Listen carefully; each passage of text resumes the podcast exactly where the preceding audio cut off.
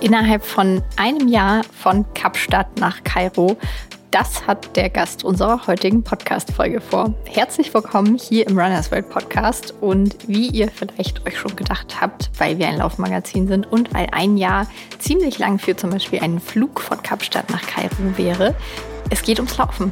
Von Kapstadt nach Kairo tatsächlich. Also quasi einmal durch Afrika. Das hat Fritz Sitte geplant. Genau gesagt, am 10. Oktober 2023 ist der große Tag. Dann geht's los, dann startet das Abenteuer. Und mein Kollege Urs Weber hat sich im Vorfeld mit Fritz unterhalten.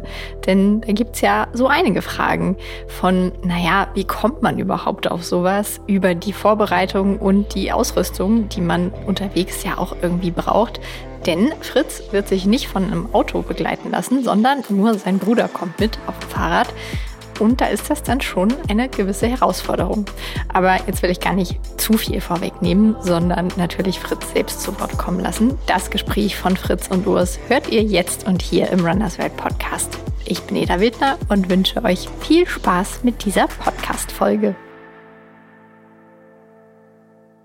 Wir begrüßen zu diesem Podcast den Berliner Fritz Sitte. Hallo Fritz, schön, dass du hier bist. Hi Urs. Grüß dich. Wir sitzen heute hier zusammen, Fritz und ich, in Berlin, zusammen ein paar Tage vor dem Berlin-Marathon, an dem Fritz teilnehmen wird. Soweit also alles normal.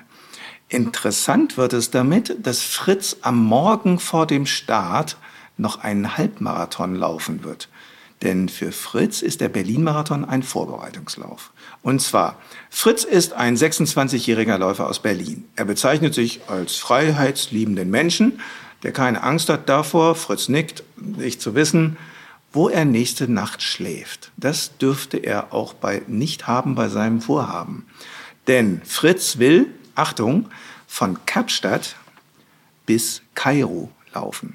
Genau, von Südafrika bis Ägypten. Neun Länder, 11.000 Kilometer und das alles in sieben Monaten. Also etwa 60 Kilometer am Tag. Fritz zieht dabei einen Babyjogger, den er um die Hüfte geschnallt hat, mit hinter sich her, denn er ist selbst verpflegt unterwegs und wird nur von einem Fahrradfahrer begleitet, nämlich dem Max, seinem Bruder. Fritz, wir wollen sprechen jetzt mal mit dir über die Organisation, also wo du läufst, was du mitnimmst, was du einplanst wie du es finanzierst, also die technische Seite, falls jemand das mal nachmachen möchte, der das jetzt hört und sich animiert fühlt. Wir wollen aber auch und vor allem sprechen über deine Motivation, warum du läufst und natürlich vor allem, warum du durch Afrika laufen willst, Fritz. Warum willst du von Kapstadt bis Kairo laufen? ähm, ja, das lässt sich äh, gar nicht so in einem Satz beantworten. Ähm, ich hole da mal so ein kleines Stück weit Sehr aus. gerne. Ich glaube, das kann man auch nicht in einem Satz sagen. Ja, ja. ja. ja der, der ganz kurze Satz wäre, ich hätte nichts Besseres zu tun, aber das stimmt äh, so ganz auch nicht. Nee, ich war ähm, letztes Jahr tatsächlich äh, schon mehrere Monate mit dem Fahrrad ähm, auch in Afrika unterwegs, im Süden und im Osten des Kontinents.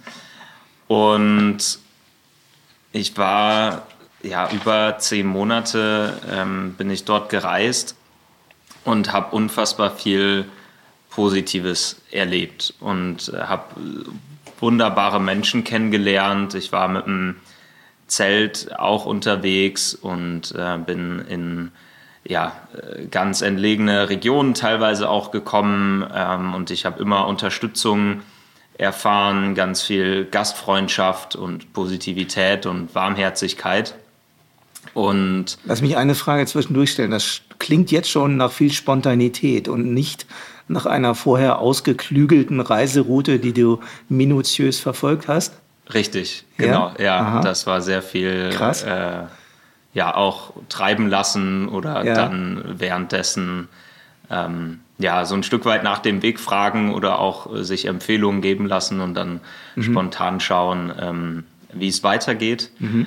Und in dieser Zeit habe ich eben genau diese positiven Erfahrungen gemacht. Und ähm, als ich wiedergekommen bin, wurde ich äh, ja ganz viel danach gefragt, was denn so Schlimmes passiert sei und ob irgendwie ich keine mhm. Angst hätte ja. und ob das nicht gefährlich sei. Und das hat mich ein, ja, ein Stück weit ähm, schockiert oder das war so ernüchternd mitzubekommen, dass man, wenn man dann dort vor Ort ist ja. und ich glaube, das gilt generell fürs Reisen und für unser Leben und den Alltag, wenn man sich irgendwie traut und rausgeht und positiv auf Menschen zugeht, dann erfährt man so viel schöne Dinge und gleichzeitig mhm. haben aber viele Menschen gegenseitig voneinander das Bild, dass es ja unfassbar gefährlich ist und dass mhm. irgendwie die Menschen sich Böses wollen. Und mir geht es mit dieser Reise vor allem jetzt auch nochmal darum zu zeigen, dass das eben nicht der Fall ist, dass wir nicht voreinander Angst haben müssen und uns irgendwie einschließen und mhm. Mauern bauen müssen, sondern im Gegenteil, dass wir aufeinander zugehen können und dass mhm. Menschen ähm, im Grunde gut sind. Mhm. Und das ist mein, ja, diese Geschichten, die wir dann unterwegs erleben werden. Ja, also mhm. wir sind, wie du eingangs schon gesagt hattest, ich bin mit meinem Bruder zusammen unterwegs, wir schlafen im Zelt, ähm, wir mhm. versorgen uns selbst, das heißt, wir werden irgendwie Essen und Wasser besorgen ähm, und unweigerlich mit äh, ganz, ganz vielen Menschen in Kontakt kommen und genau diese Geschichten und die Sachen, die man nicht planen kann, dass man mhm. vielleicht mal irgendwo eingeladen wird oder was auch immer da passiert, ähm, all diese Momente einzufangen. Mhm. Ähm, das ist die, die Motivation und das, das, eben dieses Mal auch nach außen zu tragen. Mhm. Beim letzten Mal war ich mehr für mich unterwegs und habe das nicht groß dokumentiert und ja, der, der Lauf jetzt ist so die Plattform, um diese Geschichten zu erzählen. Ja, ja, krass. Ich meine, ähm, wir haben uns jetzt noch nicht mal fünf Minuten unterhalten und das ist, glaube ich, schon eine Wendung, die man hier erfährt von dir und deiner Motivation, die überraschend ist. Wenn man hört, jemand will durch einen ganzen Kontinent laufen, dann denkt man sofort an Ultraläufer, Rekorde, sich selbst beweisen, zeigen, dass es geht. Aber für dich steht so das Menschliche im Vordergrund. Ja, Absolut, ja. Auch aufgrund deiner Erfahrung, die du letztes Jahr eben während deiner zehnmonatigen Reise mit dem Mountainbike gemacht hast. Krass, eine tolle, tolle Motivation. Ähm, wir holen noch mal ein bisschen aus, oder ich will noch einen Aspekt mal reinbringen.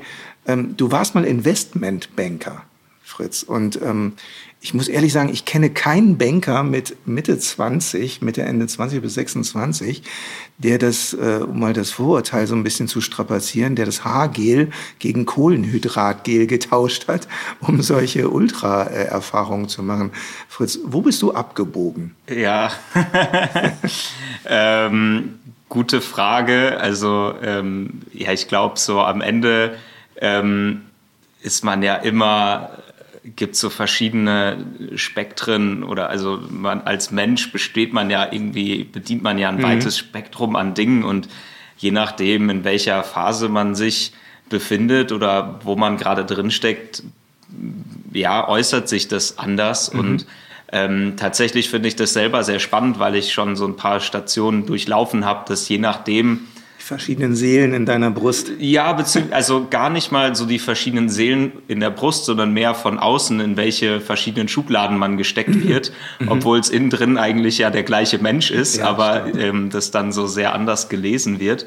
Ähm, ich glaube, ein Stück weit ähm, hatte ich immer schon äh, den Bezug zur Natur und war immer schon ein freiheitsliebender Mensch. Ähm, ich habe nach dem Studium, äh, bevor ich dann ja angefangen habe in der Finanzbranche zu arbeiten. Ähm, also ich hatte da schon mal ein paar Praktika irgendwo in London und in München gemacht und ähm, dann bin ich aber auch in, also ich habe ein Gap hier nach dem Studium gemacht und als Teil dessen war ich auch vier Monate in Südamerika. Ah ja. Mhm. Ähm, auch mit dem Fahrrad damals mhm. und da. Was heißt das? Du warst äh, mit dem Fahrrad in Südamerika, also bist gereist auch, oder? Genau, also mhm. da bin ich in äh, Santiago de Chile, also in der Hauptstadt von mhm. Chile, losgefahren und ähm, bin dann nach Norden äh, durch Bolivien und bis in die Mitte von Peru. Ähm, auch viel durch die Anden, viel durch die Natur, auch mit dem Zelt damals unterwegs gewesen. Mhm. Und auch da schon unfassbar schöne Momente, ähm, sehr frei mit mir alleine irgendwo in den Anden, in den Bergen mhm. verbracht. Und ähm, da war mir irgendwie auch klar, dass ich nochmal wieder so ein Gefühl von Freiheit erleben möchte. Ähm, und ich habe viele Dinge in meinem Leben so ein Stück weit aus einem Gedanken der Herausforderung gemacht. Mhm. Und im Studium war das dann, also ich habe BWL studiert und ähm, dann gibt es so diesen, ja, dann war quasi untereinander, war man sich so einig, dass irgendwie die ambitionierten und die äh, schlausten Köpfe gehen dann irgendwie ins Investmentbanking oder mhm. zu irgendwelchen Private Equity Fonds und dann war für mich so ein bisschen das Interesse, mal zu schauen, ob ich da mithalten kann, ob ich mhm. da mit reinkommen kann. Und das hat dann funktioniert. Mhm. Und das war auch intellektuell sehr, sehr spannend. Ähm, aber mir ging's also mir ging's nie darum, eine große Karriere darum aufzubauen oder irgendwie damit reich zu werden oder viel Geld zu verdienen, sondern das wäre mehr so, okay, das Interesse, wie weit kann ich hier irgendwie kommen? Und ähm, natürlich arbeitet man da sehr, sehr viel und das hat sich dann irgendwann, ja, war das, äh, stand das dann nicht mehr im Verhältnis, quasi, wie viel ich da ähm, zeitlich und, und mit meinem Leben investiert habe gegenüber dem, was es mir dann noch ähm, ja, gegeben hat, weil ich mir ja dann so ein Stück weit auch bewiesen hatte, okay, ich, so es geht, wenn ich das möchte. Mhm. Ähm, und dann kam mein Mitbewohner mit einer, äh, ja, mit einer Geschäftsidee auf mich zu. Ähm, und dann haben wir ähm, auch das mal, also dann habe ich meinen Job in der Finanzbranche gekündigt ähm, und habe das mit ihm und noch einem äh, dritten Freund äh, für auch dann gar nicht so lange, es waren insgesamt so zwölf Monate, die wir wirklich aktiv das verfolgt haben, äh, das gemacht. Und ähm, dann war so der Punkt gekommen, wo wir gesagt haben, das ist jetzt gar nicht mehr so lukrativ. Ähm, lass uns lieber jetzt das also nehmen. Du warst richtig selbstständig dann im eigenen Unternehmen? Oder? Genau, mhm. ja. Also wir mhm. waren drei quasi zu dritt als Geschäftsführer und haben das, haben dann entschieden, damit aufzuhören. Und dann war ich an einem Punkt, äh, zu sagen, okay, jetzt ist die Zeit reif, äh, jetzt habe ich gerade weder berufliche noch irgendwelche anderen Verpflichtungen. Und bevor ich jetzt wieder irgendwie was anderes starte, ähm, ist jetzt der richtige Zeitpunkt, mich aufs Fahrrad zu setzen und durch Afrika zu fahren. Ähm, und wenn ich ja nach den vier Monaten, die ich damals in Südamerika war, so ein bisschen verdorben war, dann war mhm. ich nach den zehn Monaten letztes Jahr gänzlich verdorben, um ähm, ja, äh, also zumindest ist es mir dann schwer gefallen, einfach in äh, den normalen Berufsalltag zurückzukehren.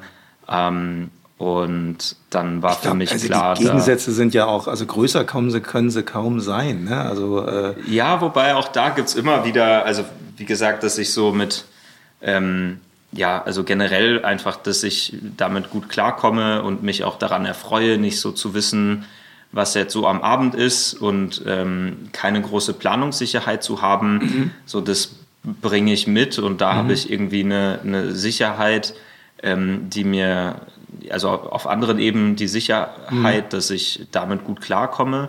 Und dann gibt es auch so Sachen, ähm, die einem witzigerweise so aus dem Investmentbereich zum Beispiel sehr helfen, wenn es jetzt darum geht, sich so mit unsicheren Situationen zu befassen oder ähm, wo viele Menschen Angst haben, weil irgendwas passieren könnte.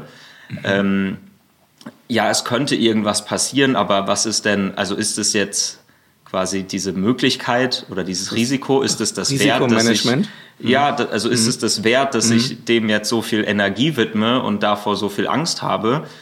Und dann setzt man sich irgendwie ein Stück weit nüchtern hin und guckt halt mal drauf und sagt so, okay, naja, es ist, die Menschen sagen, es ist gefährlich, aber was bedeutet das?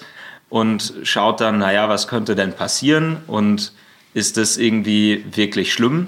Und dann geht man so ein bisschen so ein, ja, so ein Fall für Fall, so ein bisschen so einen Entscheidungsbaum durch, bis man dann irgendwann beim Worst Case landet. Mhm. Ähm, und setzt dann irgendwie eine Wahrscheinlichkeit an diesen Worst Case und denkt dann, okay, ja, also klar, rein theoretisch könnte man irgendwo aus einer politischen Motivation heraus gekidnappt werden. Ja. Das wäre für ah. mich so der Worst Case. Ja. Aber ich kann auch zur falschen Zeit am falschen Ort in Berlin irgendwo sitzen und irgendwas passiert. Ähm, und das sind dann irgendwie so, ich kenne gar nicht den, den deutschen Begriff, also Tail, Tail Risks, also so Randrisiken, ja. mhm. ähm, wo ich dann sage, mhm. genau, mhm. okay, mhm. das ist irgendwie so unwahrscheinlich, ähm, das ist okay, so das kann ich in Kauf nehmen. Oder vom Löwen gegessen zu werden, ist ja. auch unfassbar unwahrscheinlich. Also ja. natürlich kann das irgendwie passieren, aber ähm, nur weil es passieren kann, heißt es ja nicht, dass es passiert und ja, sich ein Stück weit von diesen Ängsten zu distanzieren und da so ein bisschen das nüchterner zu betrachten. Es ist zum Beispiel was, was ich irgendwie aus diesem äh, ja, ja, Investment hm, Interessant. Äh, ja, Gedanken so mitgenommen habe. Hätte ich nie gedacht. Also ein rationaler Weg, seine emotionalen Ängste in den Griff zu kriegen. Ja, ein Stück weit, ja. ja.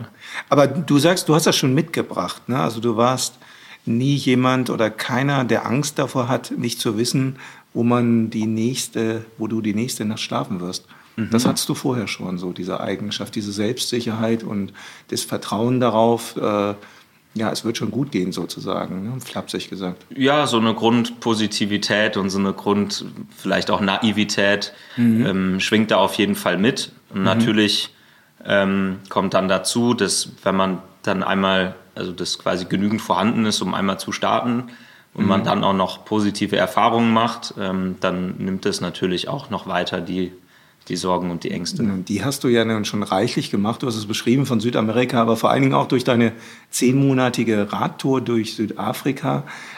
Jetzt will ich mal eins vorab fragen, weil für uns, das sagt man immer so leicht hin, wir, man fährt durch den Kontinent oder jetzt läufst du durch den Kontinent. Mhm. Ich stelle mir immer vor, also allein von dem, was wir jetzt so sehen von den Afrikanern, die hier jetzt im Vorfeld des Berlin-Marathons in, in Berlin sind, äh, Afrika ist ja so verschieden und vielschichtig und unterschiedlich. Ich meine, wenn man aus afrikanischer Perspektive nach Europa guckt, also die, die, die Basken sind auch anders als die Bayern. Ne? Also mhm. äh, äh wie hast du das erlebt während dieser zehn Monate? Wie groß ist Afrika und wie verschieden ist das? Ja, also das ist äh, ähm, auch mit ein Grund, also auch ein Motivator für den Lauf, um mhm. auch das mal so ein bisschen zu porträtieren. Ähm, ich, mir ist auch schon irgendwie die Frage gestellt worden nach Afrika, dem Land. Und da muss ja, man dann eben. manchmal so ein mhm. bisschen äh, zurückrudern und sagen, hey, das ist ein unfassbar äh, großer äh, Kontinent, ähm, der in Wirklichkeit auch deutlich größer ist, als er immer auf der Landkarte äh, dargestellt wird. Ja, absolut. Also ähm, erstmal die geografischen Größen sind riesig. Ne? Also ja. Ähm, wenn wir jetzt darüber sprechen, von Kairo nach Kapstadt zu laufen, äh, von Kapstadt nach Kairo, ähm, das sind 11.000 Kilometer und selbst dabei nehme ich ja nur einen ganz kleinen Teil mhm. mit. Ja, also mhm. ich beginne im Süden ähm, und ähm, kreuze dann äh, ein bisschen rüber in den Osten und laufe dann mehr oder weniger im Osten des also Kontinents. Also Richtung Kenia. Genau, mhm. ähm, laufe dann im Osten des Kontinents hoch, aber ähm, da gibt es natürlich ja das ganze so Zentralafrika mit äh, Kongo und dann der ganze Westen und ein Großteil des Nordens, ähm, den ich da überhaupt nicht mitbekomme. Ja. Ähm, mhm. Und dann hat man natürlich ähm, allein, wenn man in Südafrika startet, ähm, super viele, leider auch historisch bedingt, äh, super viele Spannungen ähm, zwischen den äh, Bure, was quasi mhm. die, ja, die Holländer mal waren, die irgendwie im 15. oder 16. Jahrhundert dort gelandet ja. sind. Ähm, da, also da auch die Weißen dann untereinander, dann mit den Engländern, die später dann kolonialisiert ähm, haben dann die, ähm, ja, die, ich bin mir nicht sicher, wie viele, aber äh, bestimmt an die zehn verschiedenen afrikanischen, also dann noch äh, ja, afrikanischen Kulturen im Sinne von, die nicht aus Europa gekommen sind, ähm, mit äh, ja, ähm, unfassbar vielen Sprachen, ähm, die aufeinandertreffen. Ähm, allein das ist super ähm, komplex und das führt sich eigentlich in jedem äh, der Länder, durch die man reist, ähm, weiter fort. Also, dass man ähm, was zum einen spannend macht, zum mhm. anderen auch teilweise herausfordernd. Mhm. Gerade was jetzt so Kommunikation Lass mich angeht. mal unterbrechen. Wie, wie kamst du da klar? Ich meine, du, du schilderst das jetzt schon allein von dem südlichen Part Südafrikas, wie groß da das, das kulturelle Gemenge ist und die, die heutige Vermischung und wie, wie die Effekte der Kolonialzeit da und die Konflikte noch nachschwelen und bis heute spürbar sind. Äh, wie bist du da klargekommen während deiner Reise im letzten Jahr und was also du bist jetzt vorbereitet weil, mhm. auf dieses Jahr, auf deine Reise, aber ähm, was, wie hast du das empfunden im letzten Jahr? Ähm, ja, also ich bin tatsächlich äh, sehr warm und offen überall aufgenommen worden. Ähm, glaube auch da so ein Stück weit natürlich, was man irgendwo reingibt in Interaktionen ähm, und auch so dieses Ding von, man ist mit dem Fahrrad unterwegs, man macht sich ein Stück weit angreifbar, man ist vulnerabel mhm. und das wird eher wertgeschätzt als ausgenutzt von Menschen, weil man mhm. ist so auf Augenhöhe. Mhm. Ähm, das Transportmittel oder, oder, wie du denen begegnest auf Augenhöhe, wenn du auf der Straße bist, das macht sicherlich einen Unterschied. Ne? Ja, absolut, mhm. absolut. Und das kann ich nachvollziehen. Ähm, ja. Dann gibt es so verschiedene Dinge. Manche Leute sind ja einfach, also in verschiedenen Gegenden, so ist man für die Kinder manchmal der erste weiße Mensch, den die gesehen haben, ähm, in anderen Bereichen. Echt, jetzt ist das so begegnet auch noch, ja? Ja, Man also eins zu eins so konnte ich hm. jetzt nicht, ne? also vielleicht war ich auch nicht der Erste, aber zumindest hm. so, dass länger kein, kein weißer Mann hm. oder kein Musungu, hm. ähm, wie das auf Swahili heißt, äh, ja. dort vorbeigekommen ist und äh, ja, teilweise Kinder irgendwie Angst haben oder so total ähm, ja, irgendwie erstaunen äh, das auf jeden Fall ähm, kommt es auch mal vor. Ähm, und dann hat man allein dadurch irgendwie ein Alleinstellungsmerkmal. Ähm, und die Leute, also in vielen Kulturen dort ist es auch eine Ehre, einen Gast zu haben. Mhm. Ähm, und dann ähm, ja, kommt man irgendwo an und dann äh, spricht irgendwer drei Worte Englisch und der versucht dann mit dem Chief vom Dorf quasi zu fragen, ob man irgendwo schlafen darf und dann mhm. ähm, ja, versucht man irgendwie so ein bisschen zu kommunizieren, was man dort macht und wie das irgendwie so ist. Ähm, in Südafrika selber kommt man natürlich mit Englisch äh, deutlich weiter. Mhm. Ähm, und da hat man dann, ja, auch, also merkt man dann auch, dann ist man zum Beispiel mal bei irgendeinem Bauern ähm, zu Hause und bekommt dann auch mit, ja, den Frust äh, des bestimmte Bevölkerungsschichten, die dann überwiegend schwarz sind, dass äh, die irgendwie deren, ähm, ja, deren Schafe oder deren Kühe klauen, dass die darüber nicht happy sind, kann man natürlich verstehen. Mhm. Andererseits, die Leute, die das machen, leben selber im Township, die denken sich, naja, so, mhm. der ist ein, ne, der hat eine ganze Herde von Schafen und Kühen. Mhm. Wir haben gar nichts. So mhm. wird er schon auch nicht verhungern, wenn wir dem mal ein paar wegnehmen. Mhm. Ähm, und natürlich kann man irgendwie beide Seiten verstehen. Ähm, aber, aber man ja, klingt für mich faszinierend, weil du bist ja dann wirklich mittendrin im Leben, bist bei den Leuten, die haben keine Scheu, dir was zu erzählen. Das ist, äh, ist ja einzigartig. Also mhm. äh, wie wenn wir hier wenn dir ein Bauer erzählen würde, wie der äh, Wolf die Schafe reißt oder so, oder hier in Berlin, welche Alltagsprobleme es hier gibt, äh, sei es von Verkehrsproblemen oder sonstigen, also das ist ja, ja krass. Ne? Da bist du wirklich mitten im Leben der Menschen dort angekommen dann. Ja, absolut. Und das ist so das, was ähm, ja einem dieses äh, Reisen mit dem, mit dem Fahrrad, mit dem Zelt irgendwo ja. ermöglicht. Ja. ja. Ist das, ähm, ist das Reisen, so wie du es jetzt schon kennengelernt hast, ist das in Afrika leichter? Also kommt man da mehr leichter mit den Menschen in Kontakt? Also ich spreche jetzt so ein bisschen die Vorurteile an, die man hier in Europa häufig hat, mhm. gerade auch in Deutschland, dass die Menschen doch eher fremdeln. Also in vielen Regionen, klar, es gibt ja in Deutschland auch unterschiedliche Regionen, in anderen Ländern Europas ist das ähnlich. Mhm. Äh, in manchen Regionen weiß man, bis man da über die Schwelle gebeten wird ins eigene Haus, das dauert ein bisschen. Ne? Mhm. Wie, wie, wie sind deine Erfahrungen? Oder kann man das überhaupt vergleichen? Ähm, ja, also ich absurderweise bin ich hier mit dem Fahrrad noch gar nicht so viel gereist in Europa. ähm, ich ähm, muss das auf jeden Fall auch noch mal vor der eigenen Haustür machen. Ähm, also von daher, äh, ich denke, generell gibt es immer so ein bisschen auch einen Unterschied zwischen ähm, äh, zwischen ländlicheren Regionen und städtischen Regionen. Ich glaube, je mehr ja. man auf dem Land ist, desto einfacher ist es. Ähm, und je mehr man in der Stadt ist, desto kommerzieller und desto eher ist man dann irgendwie doch im Hotel oder im Hostel. Mhm. Ähm, also den Unterschied merkt man dort genauso wie hier. Ähm, aber ja, generell denke ich schon, dass es dort leichter ist, ähm, einfach weil die Menschen auch noch in anderen sozialen Strukturen leben. Da mhm. ist es so dieses Ding von, man unterstützt sich gegenseitig. Ja, man, also auch auf dem Land ist es ganz normal, dass ähm, so die, äh, ja, auch Dorfgemeinschaft oder die Familiengemeinschaften irgendwo ein Stück weit äh, füreinander da sind und sich gegenseitig unterstützen. Ähm, und jetzt so viel weniger das so transaktional ist, wie wir das eben ähm, haben, weil hier der Kapitalismus sich schon deutlich stärker durchgesetzt hat. Und mhm. so Strukturen, die sind es gewohnt, aufeinander Rücksicht zu nehmen, sich gegenseitig unterstützen zu müssen, weil das Individuum als solches ähm, das gar nicht immer alleine schafft. Und mhm. ähm, ich auch ja, denke, dass dadurch auch noch viel mehr so der Gedanke ist, dann auch andere zu unterstützen, weil man so ein Stück weit versteht, ähm, welcher Situation mhm. der ist.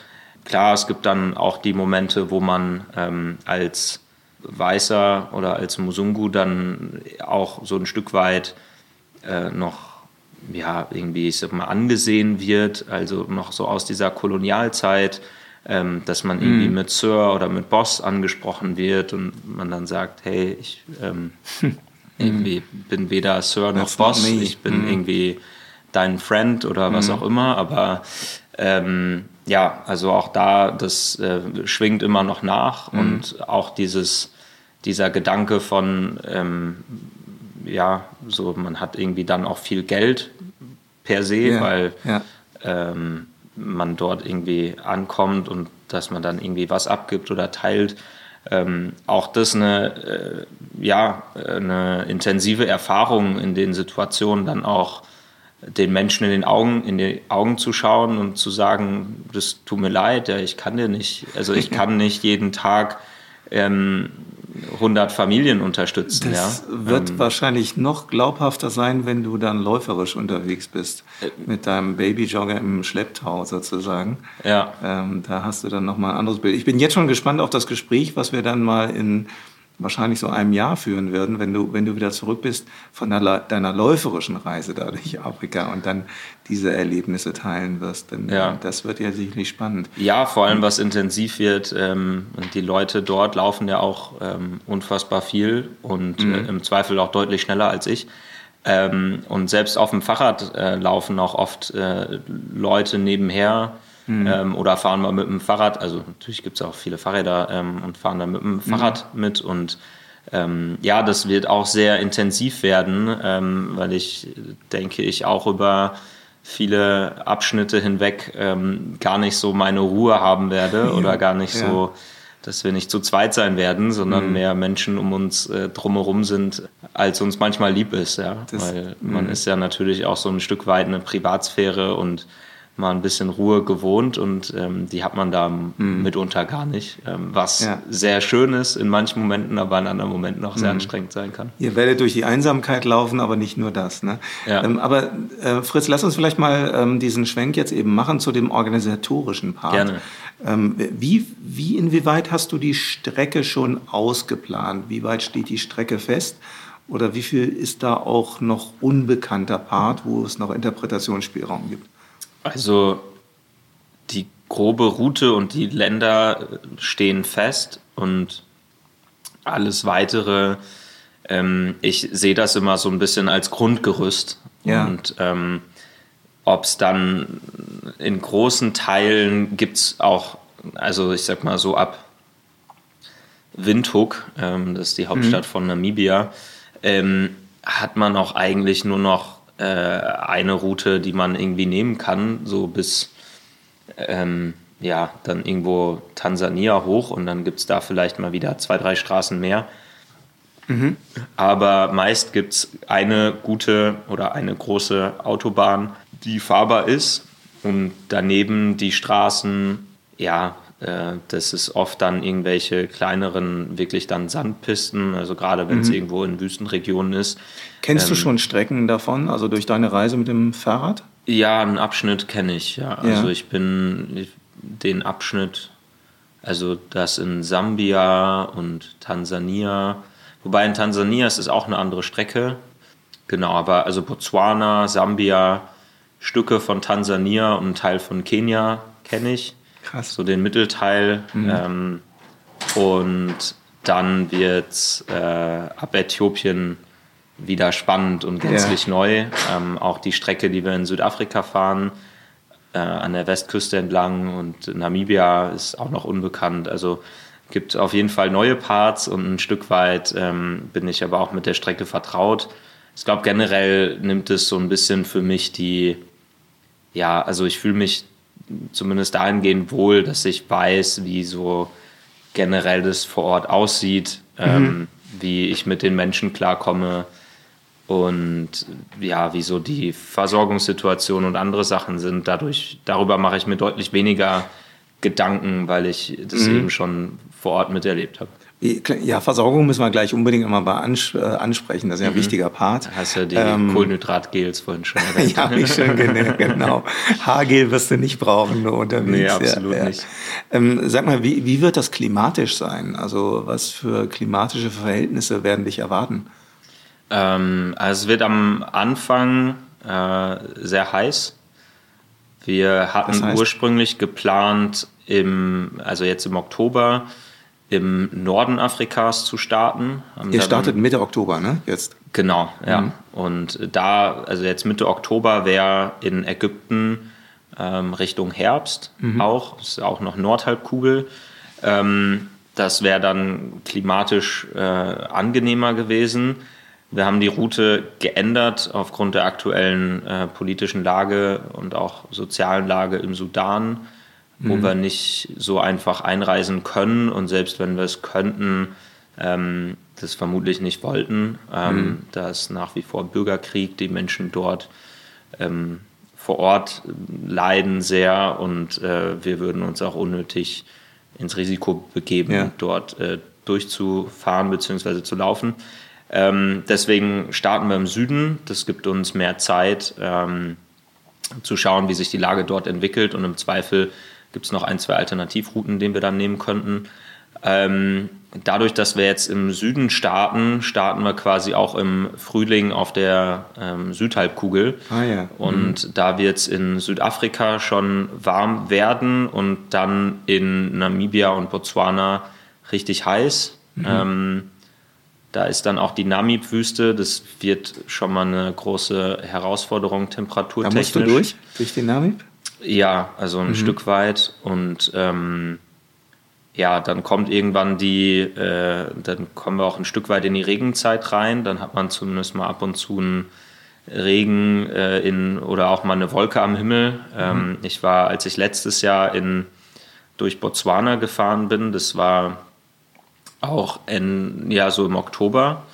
Und da war dann wirklich gar keine Wolke am Himmel. Und es waren ja, über 40 Grad und äh, das ist dann schon, schon intensiv. Äh, und das natürlich beim Laufen dann, aber nochmal was ganz anderes. Das ist beim Laufen beim dann ne? nochmal intensiver. Ja. Äh, deswegen hoffe ich da so ein Stück weit, äh, während wahrscheinlich alle Leute in Berlin äh, mhm. sich unfassbar, äh, unfassbar darauf hoffen, dass die Sonne wieder rauskommt nach dem Dauergrau, ist man ja da ganz schnell wieder in der Lage, dass man äh, sich die Wolken am Himmel herbei wünscht. Ähm, genau, also ich werde. Wenn wir hier Schnee schippen, wirst du da braten. Ja, ja, ja mhm. absolut. Ähm, das heißt, das wird äh, sehr heiß ähm, am Anfang und dann ähm, ja eigentlich ab, ähm, ab Sambia, dann, wenn man ein bisschen weiter nördlich kommt, mhm. Ähm, genau, dann wird es auch wieder grüner. Ähm, und dann wird es klimatisch ein bisschen tropischer, dann wird es auch mal Ähm, in Kenia kommen wir am Mount Kenya vorbei. Ich wollte sagen, das, ihr müsst ja dann durchs Gebirge dann auch. Ne? Ja, also genau. Über also, 2000 Meter hoch. Ja, also am Fuß des Mount Kenya kommt man so auf 2,6 ja. ungefähr. Ja, das, ähm, da wird es dann mal einmal ein bisschen hoch. Das ist dann witzigerweise dort, so 2600 Metern sind dann ähnliche klimatische Bedingungen wie hier. Mhm. Ist das dann dort, wo die Kenianer ihre Kartoffeln mhm. anbauen und irgendwie, also das dann. Ja ähm, ähnlich, genau. Aber äh, danach geht es dann auch wieder runter in die Chalbi-Wüste, da wird es dann wieder heiß. Mhm. Ähm, und dann in Äthiopien äh, auch sehr wechselhaft, ähm, auch da ja äh, viel Berge und viel hoch und runter. Spielen, spielen die Höhenmeter eine große Rolle? Also hast du viele Höhenwechsel unterwegs dabei? Äh, es geht eigentlich. Also es ist jetzt ähm, relativ flach ich mhm. wüsste, ich kann gar nicht genau sagen, wie viele Höhenmeter es insgesamt sind. Also würdest du dir ähm, als Berliner entgegenkommen hier? Ja, ja, ja, Berlin. genau. ähm, also es ja. ist Verhältnis, also natürlich gibt schon äh, ein paar äh, Berge und mhm. auch immer wieder Wellen zwischendrin, mhm. aber in Summe ist es relativ flach. Also vor allem jetzt verglichen mit ja, man würde irgendwie in Südamerika laufen und dann ja. irgendwie Anden oder so mitnehmen. Also es sind keine wahnsinnigen Höhenmeter, ähm, die man da bewältigt. Und wie wird die Streckenbeschaffenheit sein? Auf welchem Untergrund wirst du hauptsächlich laufen? Ähm, großteils wird es Asphalt sein, tatsächlich. Ja. Und dann auch immer mal wieder äh, Schotterstraßen. Mhm. Ähm, genau, aber der Großteil wird Asphalt. Du bewegst dich jetzt natürlich nicht abseits der Zivilisation. Du entdeckst nicht irgendeinen Kontinent neu oder weiße ja. Flecken auf der Landkarte, ganz klar. Aber ähm, wie, wie lang werden mal die Streckenabschnitte sein, wo du auch mal autark unterwegs sein wirst? Oder wird es das mal geben, dass du mal zwischen den Ortschaften mit deinem Bruder irgendwo hältst, das Zelt aufschlägst und sagst so, morgen geht's weiter? Ja, absolut. Also das ist ja das Schöne, dass ja, wir das können. Der Reiz, ja. Ähm, dass wir nicht immer darauf angewiesen sind. Für euch ist es der Reiz. Viele würden dafür wahrscheinlich zurückschrecken. Ne? Ja, aber ich, ich glaube, das ist ja ähm, jedem selbst überlassen und auch genau. Ja, du hast ja schon beschrieben, ähm, dass das genau natürlich das ist, was die diese ja, Reise ausmacht. Ne? Genau, also was diese Art des Reisens ausmacht und aber auch, äh, ich meine am Ende so ja, wenn man das mal zulässt, dann auch merkt, dass irgendwie viele Sorgen und Ängste, die man so mhm. hat, eigentlich auch unbegründet sind, ja, und dass mhm. das, äh, mhm. dass man das schon irgendwie auch machen kann und dass das auch was ähm, sehr viel Schönes hat. Mhm. Gerade wenn man irgendwo frei im Zelt ist und äh, mal nicht so viel um einen drumherum ist und mhm. man mal wirklich zur Ruhe kommt, mhm. ähm, nachts die Sterne sieht ja. Ähm, und einfach ja dort bleiben kann, wo man gerade ist und bleiben möchte. Ja, das hat schon sehr viel für sich und logistisch gesehen ähm, ja werden wir ein paar Streckenabschnitte haben, gerade in der Namib-Wüste und dann auch im Sudan in der Sahara, wo mal für mehrere hundert Kilometer nichts kommt. Ähm, okay. Dann müssen wir für so Beschreib fünf, mal, wie ihr unterwegs seid. Also ich habe eben schon angedeutet, das ist so, du bist, äh, jetzt, ich habe eben Babyjogger gesagt. Das mhm. ist natürlich ein Laufkinderwagen, ja, aber ähm, das ist ein ganz besonderes Modell. Beschreib du es vielleicht mal, was ja, du da für ein Gerät hast. Äh, genau, also das heißt Kidrunner und ähm, man hat da so eine ähm, Wippe, würde ich mal glaube, am besten kann man es als Wippe beschreiben. Naja, es ist halt das so ist wie eine Deichsel, ne? Also ja. ich, ich kenne jetzt das Produkt auch, weil ich selbst ja. mal auf einer Sportartikelmesse kennengelernt habe und bin damit tatsächlich auch mal selbst gelaufen und äh, das ist äh, mit höher, hoher, tatsächlich mit hoher Ingenieurskunst entwickelt, also weil es eben nicht so leicht ist, äh, ein, ein äh, Kinderwagen hinter sich herzuziehen, der eben an der Hüfte befestigt ist. Ne? Ja, genau. Und dadurch, dass es an der Hüfte ist und ähm, ist immer der äh, Wagen an sich so ein bisschen frei schwingen kann und das Ganze verbunden ist über so eine Fiberglas- oder Carbonkonstruktion, ähm, kriegt man tatsächlich hinten von dem, was der Anhänger macht, nicht viel mit. Ja. Ähm, mhm. Außer es geht steil berghoch oder steil bergab, dann mhm. merkt man es auf jeden mhm. Fall. Aber äh, ansonsten ist es echt, äh, kann man da relativ unbeschwert laufen. Und das Schöne ist eben, dass man äh, die Arme frei hat. Und mhm. äh, also gerade auf diese Distanzen, ähm, da ist der Körper ja ohnehin äh, mit allem Möglichen beschäftigt. Äh, wenn man ja. dann auch noch, also wenn dann noch die Arme fehlen würden, um den Schwung auszugleichen, dann äh, hätte man ganz verloren. Ähm, Genau, das heißt. Ich, ich äh, glaube, das macht, das ist eine sehr, sehr clevere Idee. Es gibt ja viele Beispiele von so Ultraläufern, die zum Beispiel durch die USA gelaufen sind und so einen Babyjogger tatsächlich so einen klassischen mm. vor sich hergeschoben haben. Ne? Aber ich glaube, diese Methode, die du jetzt wählst, ähm, mit dem Ziehen, das ist schon, schon sehr gut.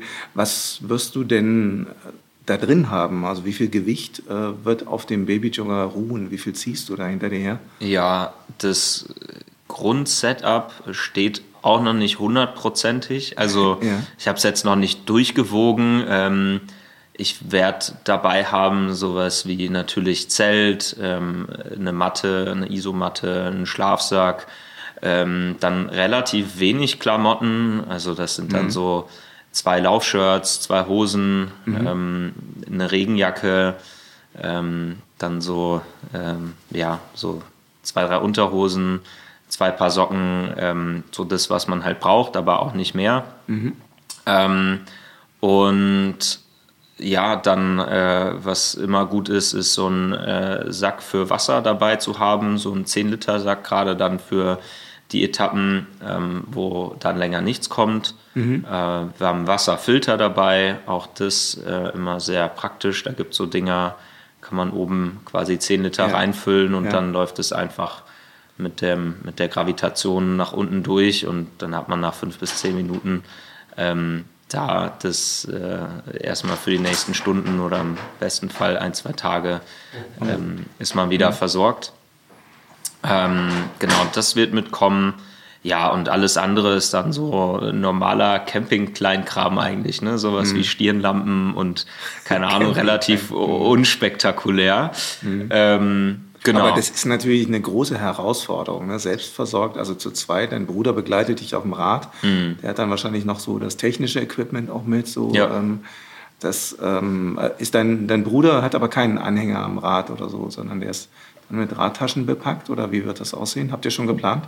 Ja, genau. Also er hat die so das klassische äh, Radreise-Setup, mhm. ähm, ähm, zwei hat so einen Lowrider vorne mit zwei mhm. Taschen dran und hinten zwei Taschen. Mhm. Und ähm, da geht auch viel rein. Ähm, mhm. Genau, und dann schön ich noch eine.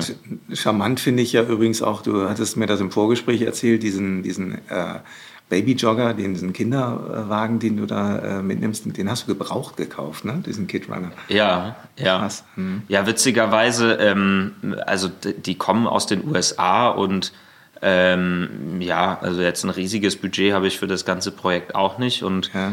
äh, ich komme aus der Nähe von Münster und ähm, ich wohne hier in Berlin und auf Kleinanzeigen in Deutschland gab es dann genau zwei. Einen in Berlin und einen in Münster. ähm, hat dann irgendwie genau gepasst und ja. Ähm, der in Münster war dann ein bisschen günstiger, dann äh, genau, also es ist, ist es der geworden. Ja. ja. Ja, witzig, weil, also wie gesagt, ich hatte den tatsächlich mal auf einer Messe gesehen, diesen Kidrunner, ein tolles Gerät.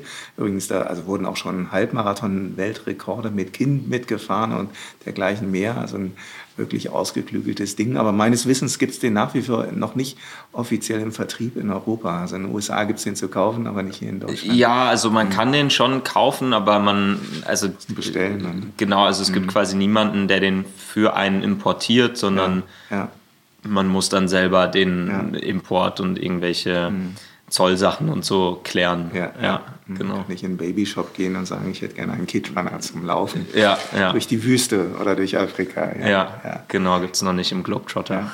Ähm, du hast es eben angesprochen, ähm, ihr macht das natürlich mit einem schmalen Budget oder geplant. Was, was hast du so für einen Finanzrahmen? Roundabout, natürlich ist das jetzt schwierig zu sagen, was das ganze Projekt dann nachher kosten wird, aber was mhm. äh, sind so deine Kalkulationen? Ja, ähm, also so in, im Gesamtumfang sind es so 30.000 am unteren Ende. Mhm. Und wenn es dann am Ende länger dauert und noch unvorhergesehene Sachen und so dazukommen, dann kann es auch bei, ja, so bei knapp 50.000 rauslaufen. Aber mhm. erstmal das Erwartbare sind so 30.000. Mhm. Ja. Schmales Budget, aber für eine Expedition, die du so machst, also wenn man das irgendwie auf eine andere Art und Weise mit Begleitfahrzeug oder Team machen würde, gar nicht auszudenken, das mm. auf diesen Kostenteppich zu machen. Also finde ja. ich super krass und vorbildlich, dass ihr das so äh, überhaupt so angeht. Schon echt Chapeau. ja, danke. Ähm, aber es, ich glaube, am Ende, da gibt es auch keinen kein richtig und kein falsch. Ähm, wird bestimmt genügend Situationen geben, wo ich mir in den Arsch beißen werde, dass ich da mit dem Anhänger rumrenne und äh, keinen Support-Car dabei ja. habe. Wie, wie, gehst du denn oder wie bist du da mental darauf vorbereitet? Ich meine, so eine lange Strecke, so lang gelaufen, also du, das müssen wir uns nochmal auf der Zunge zergehen lassen. Du läufst 60 Kilometer am Tag, also Deswegen läufst du jetzt am kommenden Sonntag eben auch hier in Berlin den Marathon und machst vorher eben noch einen Vorbereitungshalbmarathon, um ungefähr nämlich diese Distanz zu simulieren, die du mhm. dann täglich laufen wirst. Wie bist du darauf vorbereitet das, vorbereitet, das mental dann auch durchzuhalten? Körperlich ganz zu schweigen. Ja, also viel ist natürlich Learning by Doing. Mhm. Ähm, also in gewisser Weise, also zu 100 Prozent darauf vorbereiten, kann man sich äh, natürlich nicht, mhm. ähm, weil man ja nie weiß, was einen dann da tatsächlich erwartet. Ähm, ich habe auch ein Stück weit, also die Fähigkeit, vielmehr fehlt mir die Fähigkeit, mich in so Sachen groß reinzuversetzen. Ähm, mhm. Ich mache mir auch jetzt um den Schmerz, den ich da spüren werde, keine großen Gedanken, sondern beschäftige mich damit, wenn ich ihn dann spüre. Genau. Ähm, deswegen ähm, schauen wir mal, wie gut ich dann tatsächlich mhm. darauf vorbereitet bin. Ähm, das klingt jetzt so, als äh, wäre ich gänzlich unvorbereitet. Das ist es auch nicht. Also ja, ich habe ja. natürlich ähm, durch ja, ich glaube, viele Dinge in meinem Leben, wie zum Beispiel jetzt auch so eine Reise mit dem Fahrrad, da lernt man zum Beispiel, dass es irgendwelche Dinge gibt, die kann man beeinflussen ja. und es gibt Dinge, die kann man nicht beeinflussen und dass man darauf dann auch keine Energie verschwendet, ähm, sprich sich darüber aufregt oder sich wünscht, es wäre anders. Mhm. Wenn es halt gerade so ist, dann ist es so und das dann auch zu akzeptieren, klingt unfassbar banal, ähm, hat man auch schon tausendmal gehört. Aber wenn man dann mal wirklich stundenlang irgendeinen Berg hochfährt oder ähm, irgendwo in der Wüste mit dem Fahrrad unterwegs ist und ähm, die Straße ist scheiße, es ist super heiß, man fährt bergauf und dann kommen auch noch irgendwelche Fliegen, die einen, also so CC-Fliegen, mhm. sind so wie Bremsen in Europa, nur deutlich aggressiver und schmerzhafter. Ähm, und beißen ein und saugen einem irgendwie das Blut aus dem Körper, dann kann man mal einen kurzen Moment schreien, weil es einem irgendwie, weil alles zu viel ist, aber am Ende, man kann halt mit diesen Fliegen nicht äh, diskutieren, dass die doch bitte ins nächste Auto fliegen und ja. dort den Menschen Blut absaugen sollen, ähm, mhm. sondern am Ende fährt man einfach weiter und akzeptiert so, dass es ist ähm, oder dass es so ist und äh, das ist auch okay und es gibt irgendwie äh, anstrengende und ähm, ja, vielleicht ein bisschen so negative Momente auf so einer Reise und dann kommen auch wieder positive und so Erfahrungen habe ich zum gewissen Grad zumindest schon gemacht und genauso, wenn ich jetzt diese vielen Läufe mache, ähm, ich gehe oft auch alleine laufen. Äh, ich freue mich immer, wenn mal irgendwer dabei ist, aber wenn man irgendwie so rumfragt, wer am Montagnachmittag spontan Lust auf einen Marathon hat, dann mhm. ähm, ist die Liste der Leute, die da mitkommen, relativ kurz. Ähm, und dann auch in solchen, ja, auch hier in Berlin schon äh, drei, vier Stunden laufen zu gehen, ähm, ohne Musik oder einen Podcast in den Ohren ja. zu haben, sondern einfach mit den Gedanken zu sein, die gerade kommen. Und ja. das können dann auch mal, kann auch mal zwei Stunden sein. Ich habe heute keinen Bock und ich bin müde und ich will nicht. Und auch das ist okay und dann ist es mhm. halt, also ist auch nicht jeder Trainingslauf toll ähm, mhm. und genauso wird auch nicht jeder Tag äh, dort toll sein, sondern da wird es viele Momente geben. Ähm, Fritz, lass mich mal einhaken ja. da. Ähm, wie, wie, hast du dich denn läuferisch vorbereitet? Du hast ein Trainingsprogramm ähm, gemacht. Hast du das selbst entwickelt oder mit irgendwelcher Unterstützung? Ähm, ich habe genau dahingehend Unterstützung. Also ich habe den mhm. äh, Flo mit dem ich so zusammen meine Trainingsumfänge steuere und wir schauen, wann wir wie viel laufen, ob wir nochmal Radeinheiten mit reinnehmen. Ähm, und dann habe ich mit äh, der Andi zusammen ähm, Trainingspläne fürs Gym mhm. erstellt, äh, dass wir quasi bewusst ähm, da auch oder gezielt die Kraft aufgebaut haben mhm. in den Beinen. Ähm, genau, mit den beiden ähm, haben wir dann oder habe ich dieses das Trainingsprogramm dann also entwickelt. Das war so ein, so ein Gesamtpaket sozusagen, äh, mal runtergebrochen aufs Laufen. Gab es da oder was waren so Highlight-Wochen oder wie sieht so eine Laufwoche jetzt in deiner Vorbereitung aus? Welche Umfänge läufst du?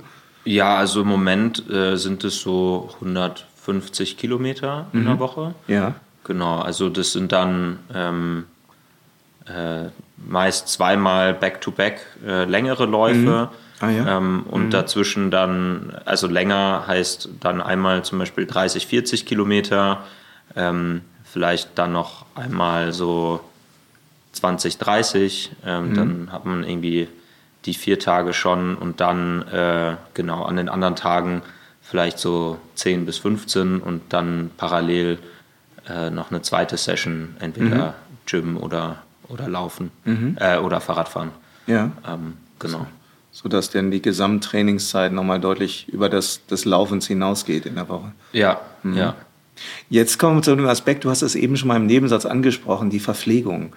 Das kannst du jetzt hier natürlich gut trainieren und irgendwie dir auch organisieren. Mhm. Wie wird das dort vor Ort sein? Also du hast eben natürlich gesagt schon oder gesagt, dass ihr natürlich unterwegs ähm, auf die Etappen dann was mitnehmt. Aber wie lässt sich das da organisieren? Ja, also du hast ja, äh, genau, du hast ja vorhin auch schon erwähnt, ähm, wir werden da jetzt, wir sind nicht auf Expedition in der Antarktis, sondern mhm.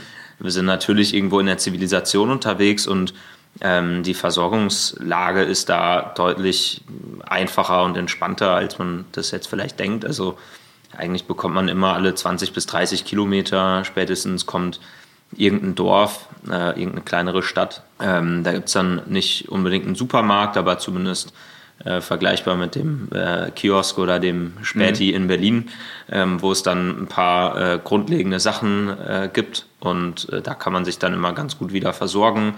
Ähm, Kriegst du auch das, was du brauchst? Also oder bist du da nicht so anspruchsvoll, sage ich mal? Also ich meine, klar, du machst jetzt keine Rekorddurchquerung. Ja. Du hast ja nicht die Zeit im Nacken sozusagen. Du bist ja nicht am Lauflimit, du läufst nicht im höchsten Tempobereich.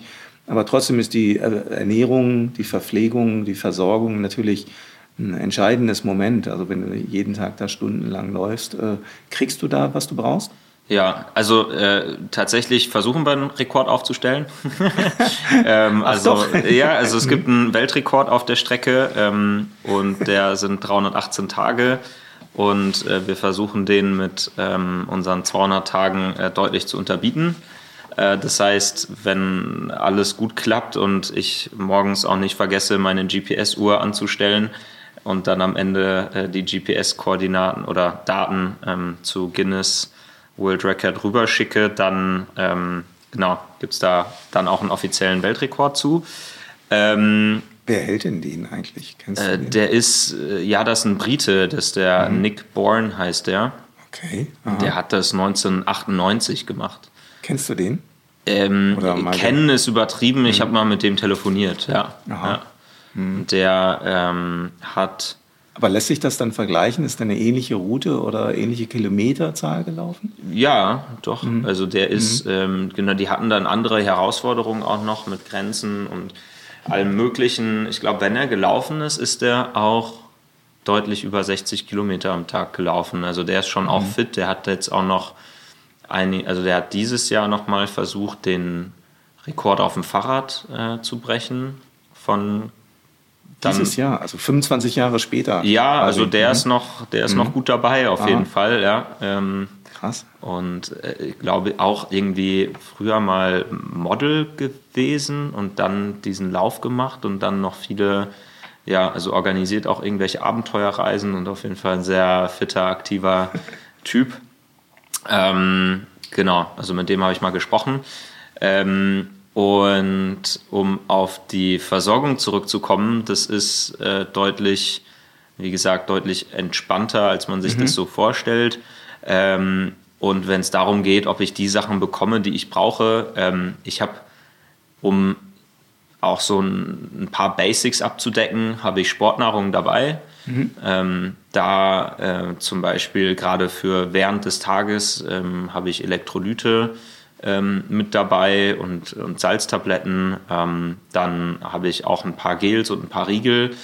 Ähm, wir, haben ja, wir haben ja vorhin auch schon Marken genannt, ne? dann äh, sage ich jetzt auch einfach. Ach, äh, natürlich, gar okay, okay, super. Ähm, genau, nee, da unterstützen mich die Jungs von sporthunger.de, ähm, die echt immer tolle Produkte ausgraben und da auch sehr, also ich bin kein, gerade jetzt für so eine lange Zeit würde ich nicht jeden Tag ähm, irgendwelche künstlichen Gels oder unfassbar viel Maltodextrin oder sonst was zu mir nehmen wollen. Und äh, die haben da echt ein paar äh, coole Produkte, äh, die komplett, ja, quasi so ein bisschen wie so ein Hip Baby Brei eigentlich sind. Also mhm. so ein oder so ein dickerer Smoothie in Gelform, mhm. ähm, was man sich dann zwischendurch reinschieben kann, was einfach Früchte sind.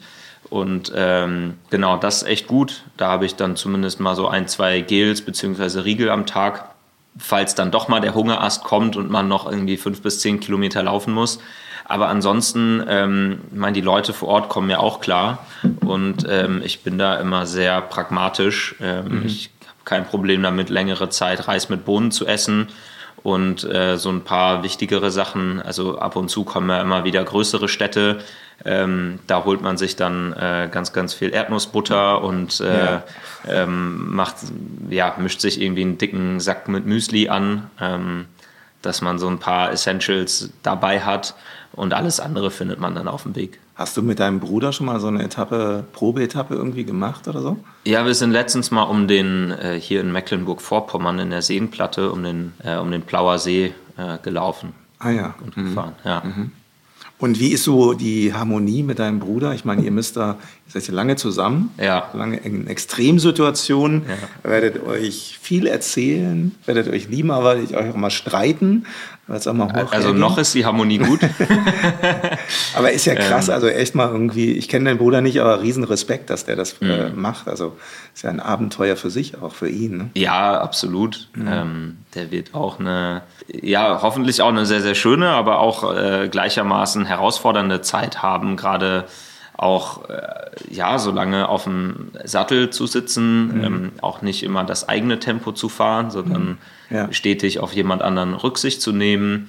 Ähm, auch ich werde ja platt sein und nicht immer die allerbeste oder zumindest nicht mehr so viele emotionale Kapazitäten haben.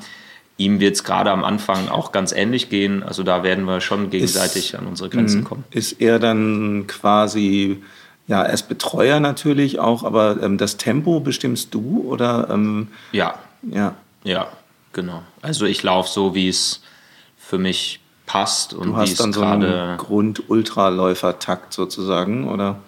Wie ja, kann man sich bin, das vorstellen? Äh, also da vertraue ich auf mein Körpergefühl. Ja. Mhm. ja. ja.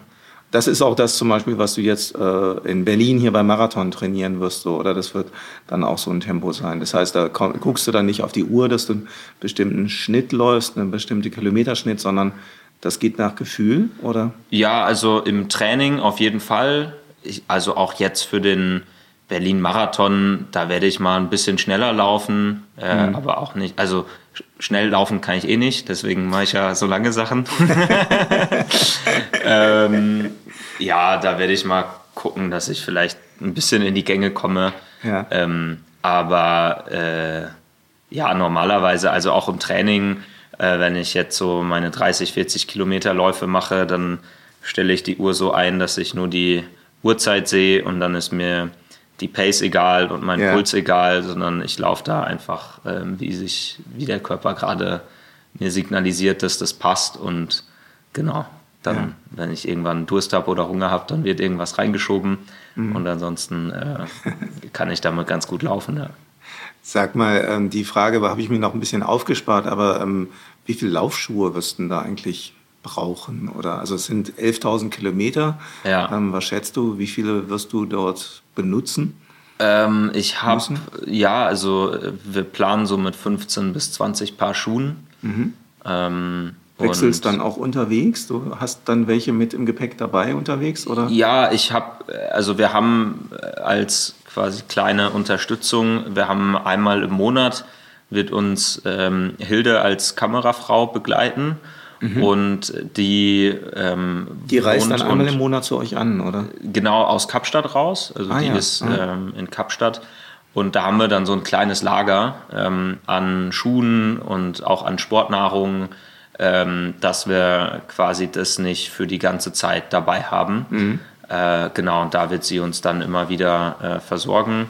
Ähm, und ja, auch generell, also ich äh, laufe mit True Motion und da habe ich dann zwei verschiedene Paar, ähm, die ich da immer mal wieder, also oder nicht Paar, sondern mhm. Modelle, mhm. die ich dann auch wechseln kann, dass der Fuß nicht immer genau das gleiche Gerüst und, ähm, Wie viele Kilometer bist du mit den Modellen jetzt schon gelaufen? Also kennst du die Schuhe schon gut? Ja, ich bin eigentlich die fast die ganze Vorbereitung schon mit denen gelaufen. Ah, cool. Also mhm. äh, ja, schon.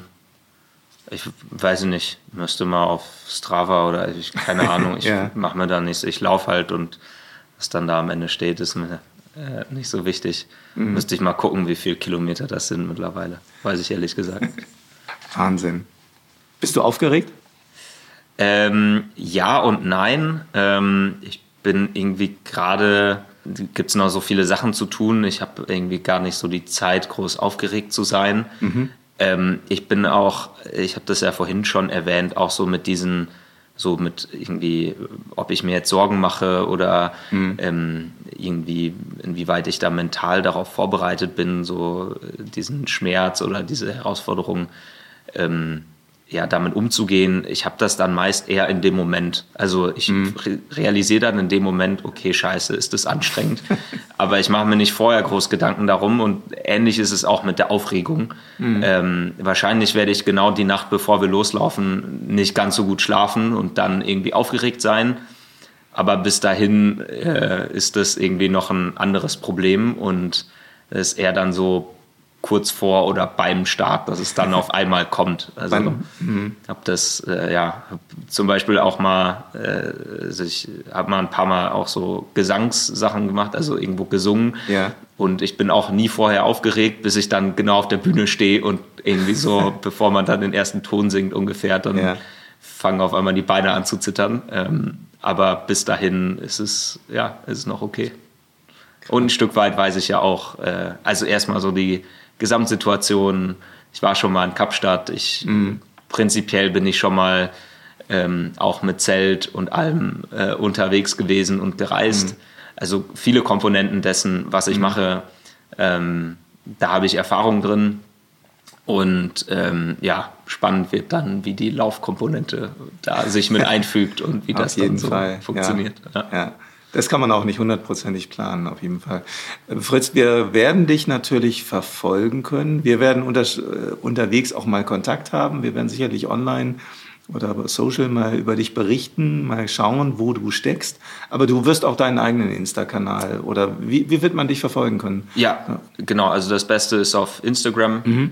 Genau, äh, Fritz-Adventure oder vielleicht schreiben wir es einfach in die Show Notes mit rein. Gerne, ja. Äh, mhm. Da könnt ihr es verlinken. Mhm. Ähm, genau, also Instagram ist am einfachsten und äh, ja, ansonsten äh, jetzt eine große Website oder irgendwas oder einen eigenen Blog mhm. machen wir nicht. Ähm, wir werden währenddessen auch noch ein kleines Podcast-Format machen und ein, zwei Sachen. Ähm, aber das können wir am besten verlinken und dann finden es die Leute hoffentlich. Ja. Das finden wir. Wir finden dich auf jeden Fall irgendwo. Das wird spannend. Da freue ich mich jetzt schon drauf. Ja, ich auch mich auch. Unterwegs dann mal zu hören.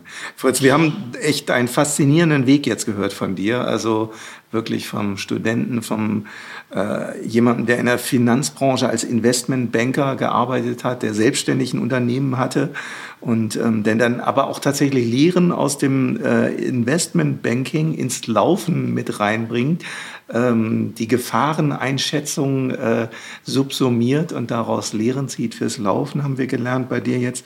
Ähm, wir haben aber auch schon viel gehört jetzt über die Weisheiten, die du erfahren hast bei deinen, deiner Afrika-Reise, die du letztes Jahr gemacht hast, wie du erzählt hast, welche Unterstützung du da erfahren hast in Dorfgemeinschaften, in Familien, bei Privatleuten, wo du untergekommen bist.